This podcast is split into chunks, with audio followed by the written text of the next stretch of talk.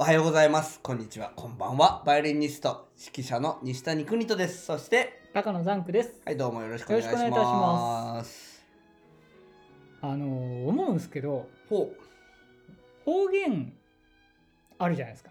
う、ほう、ほう、方言。でね、はい僕はまあなんだかんだでまあ関東圏ですよ。埼玉生まれ、埼玉育ち。あ、そうなんですね。うんで、クイントさんも、まあ、東京生まれ、東京東京、ま、まあ、正確にと、あ、東京ですね。東京生まれ、えー千葉に1年行って、その後、えー名古屋に6年行って、横6年いた浜行って、仙台行って、ええ東京行って感じですね。あ本当に？じゃあいろいろ結構あの東京ずっとってわけじゃないですね。そうですね。うん、あのーなんだろう横浜だと「なんとかだべ」とかうん、あのよく言ってましたね「そうだべそうだべ」とか。あれ横浜にいらしたんでしたっけ？横浜3年。あだから名屋、古屋6年でうん。でもね名古屋弁は全然つかついてたみたいですけどちっちゃい頃、うん、なんとかみやみやとかわかんないですけどあんいやまり。でもね、うん。いやだからじゃあ逆にあの意外でした。僕はね、うん。あのクイントさんも僕と一緒だなと思ってたんで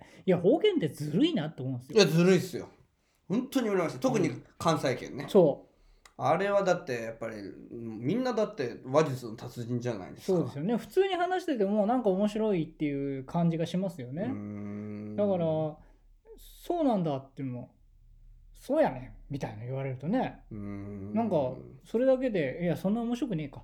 あの なんかいやっぱりテンション的にはうん。なんか面白いこと言ってんなっていう印象を受けるんですけどあれですかね、うんうんうんこれは関東の人間だからうん。そう思うんですかね、どうなんですかね、まあ、関西人はね笑いに厳しいって言いま名すけど、ね。古屋の時はどうだったんですか？名古屋はまあ東海地方だからまあ間みたいなもんですけど、ねえ。いやだから記憶がないんであ記憶がない。まあ、6, 6歳前でしたんで。ああじゃあね。あのうん喋ってた多分喋ってたんだろうけど、ううん、記憶がない、ん。でもねいろいろ、うん、京都とか。あのやっぱり女性も方言がある女性ってすごく魅力ありますよね。そうなんですよ。そうなんですよ。それはね、うん、だからやっぱりなんかあの普通にあの関東のとか標準語よりもちょっと鉛が出ると、あの普通に標準語で喋ってて時々鉛が出るとおってちょっと思いますよね。はい、もうだからだから例えば大阪弁でもいいし何でもいいんですけどあの第二外国語っていうかああはいはいうんだかはら2つ言葉をい。喋れる、うんうんうん二カ国語喋れるじゃんって僕的には思うんですよね。うんあの京都とねあだって京都人たちみんな関東普通のね標準語も喋れるじゃないですか、うん。ええ。本当羨ましく思うんですよね、うん。だからと思うんですけどなうん。なぜまたそんな話を、いやなんとなくです。いやただただああのまあじゃあもう行きましょうよ。ぶぶ漬けでもいかがですか？あはい。それではタイトルコールいきます。国とのポッドキャスト。は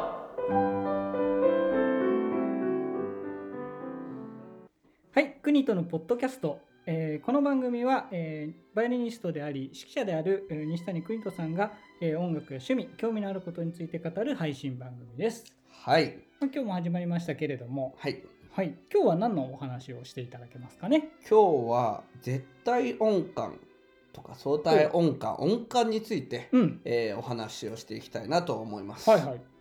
であのー皆さんね音感っていうふうにあるとどういうふうに考えますかね？な絶対音感ってどう思われます？絶対音感っていうのはうん。なんかあのーなんていうかねやっぱりどうどうどうできうんなんか例えばどの音を鳴らしたらそれはどだよラの音したらラだよっていうふうに分かるっていうのはまあいわゆる絶対音感っていうそうですね感覚がありますけどね。あとはあの何も音を出さなくても音が分かる。ラーっていうのがラっていうのをすぐパッと出せるっていうのはこれ絶対音感をあ持ってるっていう。ラを出してって言われたらラが出る。そうそうそう。なで例えばあのあ例えばあの駅の改札口で、ええピンポンってなったら、あはいこれはそうミーだとかそういうの分かる。ね。あなんかこう叩いた音とかすごい人だとこうやってパンって今、はい。あの手でね。まあほぼ音じゃ音っていう感じじゃないですよこういううんこういう音も感じじゃないですよね。そうそう音程っていう感じ。じ。だからそういう音も分かるみたいなうん。のが絶対音感で。う、ん。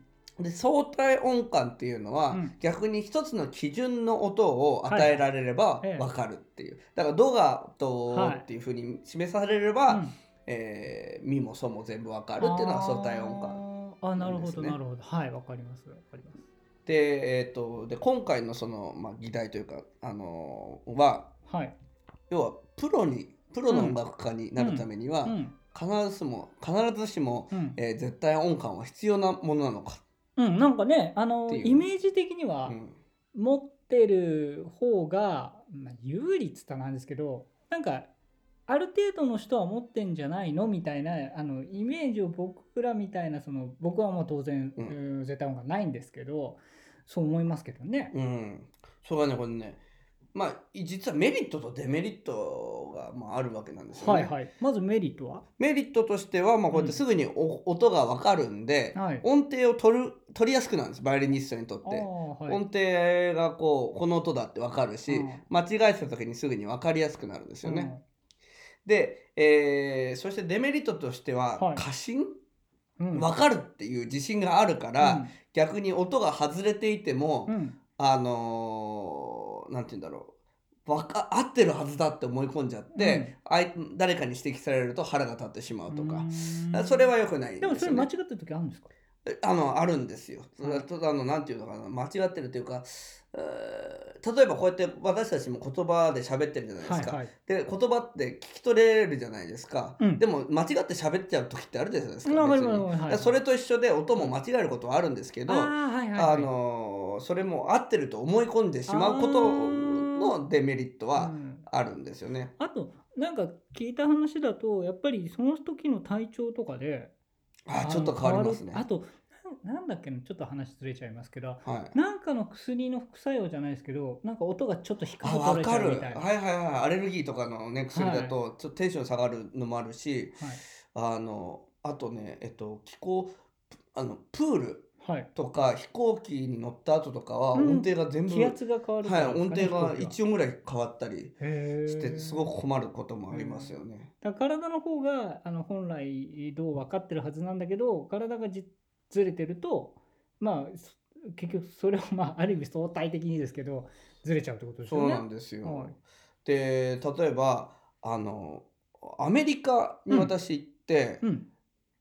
日本で育てられた絶対音感はいが全く通用しなかった時があるというか、はい。かかったんですよ。うん。っていうのはどういうことかっていうと、うん。あのちょっとあちこちで私まあ言ってますけど、はい。アメリカの例えば「ラ」の音と、うん。日本の「ラ」の音って違うんですよ。はいはいはいはい。聞いたことあるかもしれないですけど。なんかヘルツにすると違うってやつですね。日本は 442Hz っていうのは「ラ」の音に、うん。あの日本全国共通でしてるんですけど、アメリカでは440なんですよ。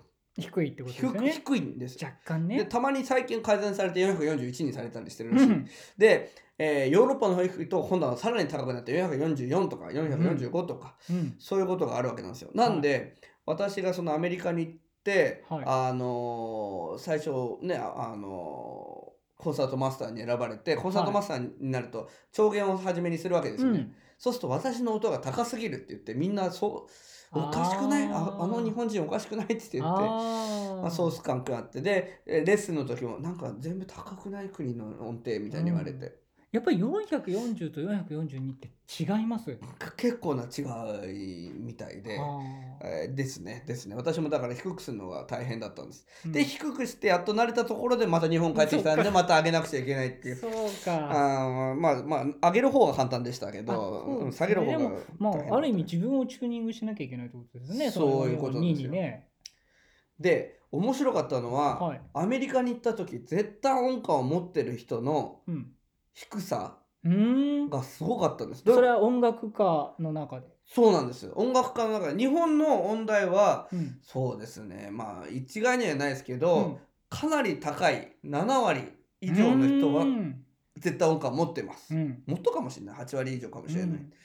で、えーアメリカは2割以下でした。絶対音感持ってる人、へー。むしろもう振動みたいなか神様的扱い。あもしできたら、うん。絶対音感を持てたら。そうなんですよ。でただし相対音感でしっかり持ってる人が多かったですうね、しっかり例えばどの音をもらえばミがミやラが取れるってことですか？それはもうそれすごいですよね。調弦をした時点でもう相対音感のラがもらえるんでそれからあの調整できるという形で。すっごいチェリストとかもいいんですけど私絶対音感持ってないよって言われて言われる時もあってその人一切音程外さないんですよはいだから必ずしも音感を持ってる人が音程正しいとも言えないし、うん音感を持ってないからといってあの音程が外すは音程を外して当たり前ということは絶対ないんですね。うんまあコーラスとかだとねそう絶対音感かえってそうですあのね。困るというか、まあ、多少ブレた時にそうですねあの。正しい音を出しちゃうからハモらなくなっちゃうみたいなことはあの昔聞いたことありますけどね。またいやその通りその通りなんですよ。はいいや弦楽でも同じで、ええあの例えばピアノのようにはい。音程が固定された、あの楽器じゃない限りは、はい。あのその時のね気持ちとかによってやっぱり少し変動することもあるんで、あのうん。やっぱり高さは一律じゃないですよね。だからやっぱり相対音感ってほだから絶対音感より相対音感の方が実は大事なことが多いです。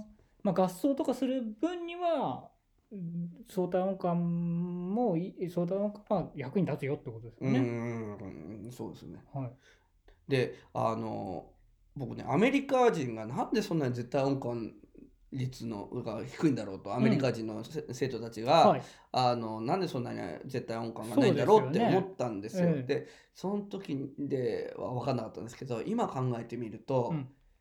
あの向こうの方たちはドレミファソラシドははいなんていうんだろうな難しいものなんですよ。イタリア語なんですけどドレミフはいァソラシドって。はいはいはい。それを全部 ABC でやってるんですよ。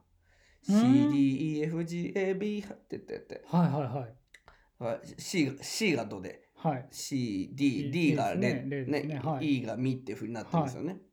で、ドレミはなんかできる人はなんかものすなんかすごいみたいな感じで、うん、あの言われるイタリア語だからとか言って。あドレミって言え言うのが難しい。そうなんです。だからドレミで歌うっていうことがうん、あの本当に音大に入ってからへえっていうことが多いんですよ。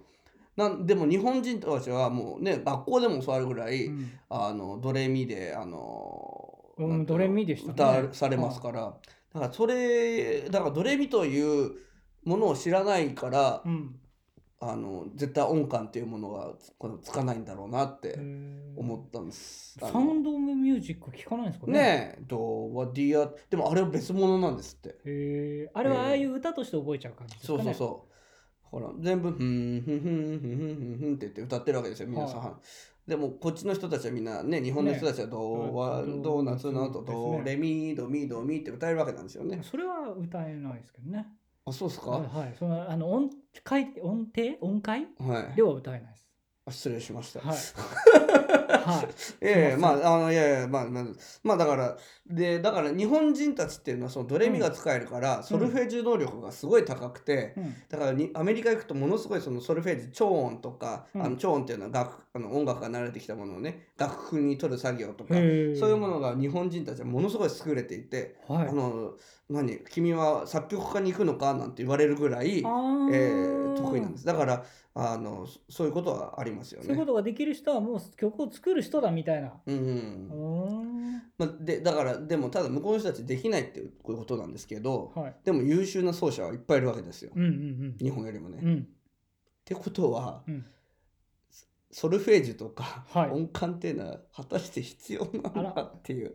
まあだから勉強をね日本のね、うんうんうん。音楽学校で勉強することっていうのはうん。どのくらいやりすぎなんじゃないか。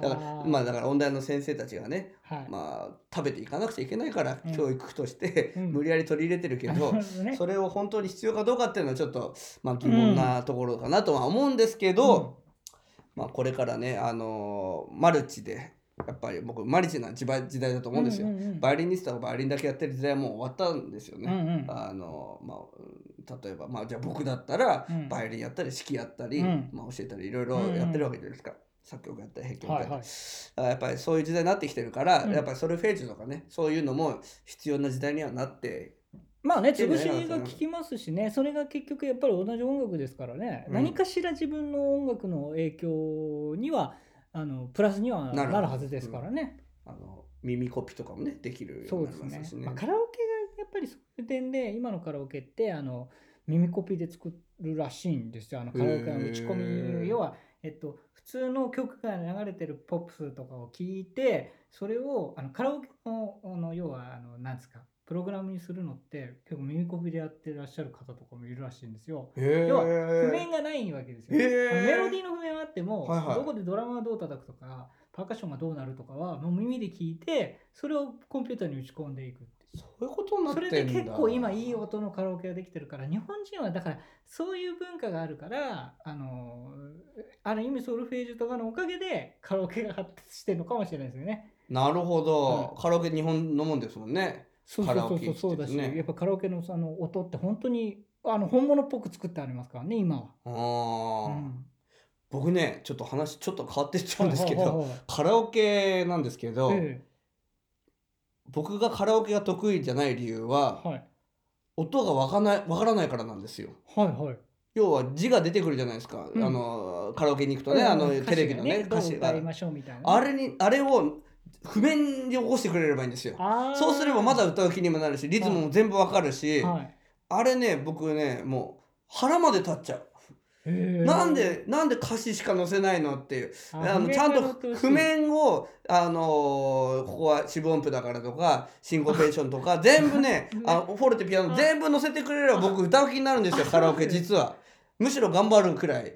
うん。だでまあもちろんそれの下に歌詞とかね、うん。載せてくれればいいのに、なんでそれを作んないのか。絶対作ったらねうん。もうちょっとカラオケ人口増えると思あだからう2割ぐらい。だからあれですよ。あの僕が言うように作ってるからじゃないですか。もし譜面から起こしてるんだったら多分それはすぐ簡単にできますよね。あのーだ知らない曲だって歌えるようになるわけですよ。あまあそうですよね。それはそうですよ、ね、初見で歌えるわけですよね。あの歌詞だけだともう私この歌は知らないみたいそな。なんれあの会社作ってそういうのやってくださいよ。いいですよね。ね。ちょっとみんないや僕はやんないですけど。あれ？これからマルチに僕忙しいから。マルチに生きるっておっしゃってるあそうそうか。じゃあやんなくちゃな、ね。じゃあいやこれ盗んじゃザクさんやってくださいよ。盗んじゃダメですよこのねこのねこのアイデア。盗んじゃダメですよ。え、ね。いいですよ盗んで。もう誰が作った本当に。ま あなんて思うよね。いやじゃあそういうことで。じゃあそういうことで。冗談ですはい。冗談です、はい、結論としては、結論としては、うん。えーカラオケで譜面を起こして、えーくれると僕は歌いやすいなという。そこなんすか？そこなの？ここまで話して。はい。まあそういうことでね。今日もありがとうございました。ありがとうございました